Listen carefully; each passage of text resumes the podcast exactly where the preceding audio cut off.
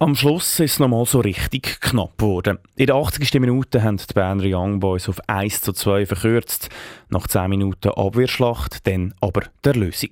Der Schiedsrichter hat das Spiel abgepfiffen. Der FC Zürich ist zum zehnten Mal Göpsieger. Zürcher auf Kurs gebracht hat ausgerechnet ein Berner.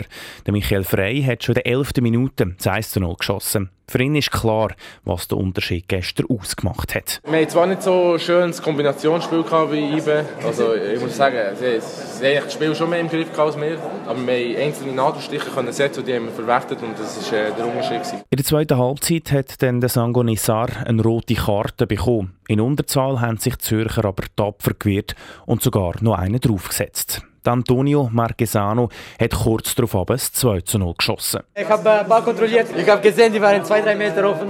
Und ich habe probiert, diese 1 gegen 1 zu nehmen und äh, habe ich geschafft. Ja, mehr kann man nicht fragen. Ich habe viele Nacht so ein Spiel geträumt. Der Anschlusstreffer von IB hat nichts mehr daran geändert, dass der FCZ am Schluss den Pokal in die Höhe gestemmt hat.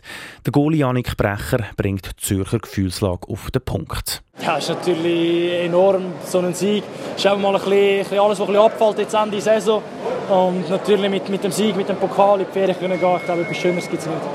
Die Ferien haben sich die Spieler vom FC Zürich verdient. Nächster Ernstkampf ist dann in knapp zwei Monaten. Dann fängt nämlich die Meisterschaft wieder an.